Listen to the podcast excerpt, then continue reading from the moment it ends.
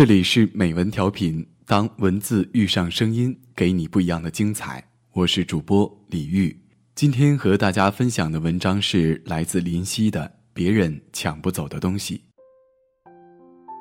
这世界上有两种东西是别人抢不走的，一是藏在心中的梦想，二是读进大脑的书。这是有心人在网上找来的人生哲语，一看他人抢不走的还真多着。吃进肚里的食物，留在心里的回忆，住在脑里的心悸，以致个性、嗜好、命运。用上“抢”这个字眼，若非身外物，的确是抢无可抢的。草拟这哲语的网民用个“抢”字，无非出于最善良的意愿，让天下裸婚裸活的裸族。在人生的荒原中，凭拥有身内物而感到安全感，有个最后的堡垒。可惜文雀不动声息、不知不觉下偷东西，可比强盗抢劫更难以提防。别人抢不去的梦想、品行、性情，难道就不能吹一道清风过来，让你迷迷糊糊中把心里的东西拱手奉送，然后换来别的放在心上？一个人不成，往来甚密的一群人，整个社会的陌生人都有下迷药的本事。即使把心上锁，别人夺不去你宝贝的梦想，一个粗暴的手势也就堵住了梦想成真的门路。可幸，那叫做梦想。梦幻之处正在于想想也是提神的。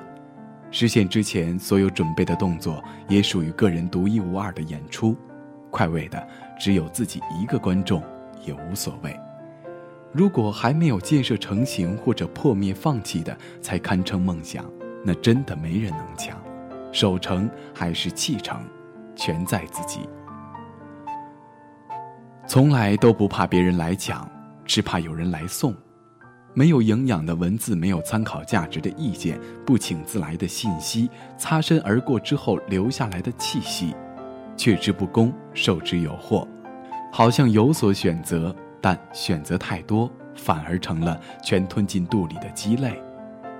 不怕抢，也不怕送，也绝不怕自己把心锁得不稳的话，最怕的，就是把自己以为宝贝的梦想了，读进脑里的书了，扫地出门吧。既然是宝贝，自然舍不得，比如某些回忆，某段感情。别人横刀夺你所爱，或者你所爱的成了逃犯，人都走了，你的回忆与感情还在，总要自己亲手处理，却总是软禁容易，赶走难。直至宝贝窝在酱缸里养出蛆虫，也如文革的后遗，不着边际的歪理，无色无嗅的入心洗脑。别说赶的办法，连拿起扫帚的意识，怕也要别人来送。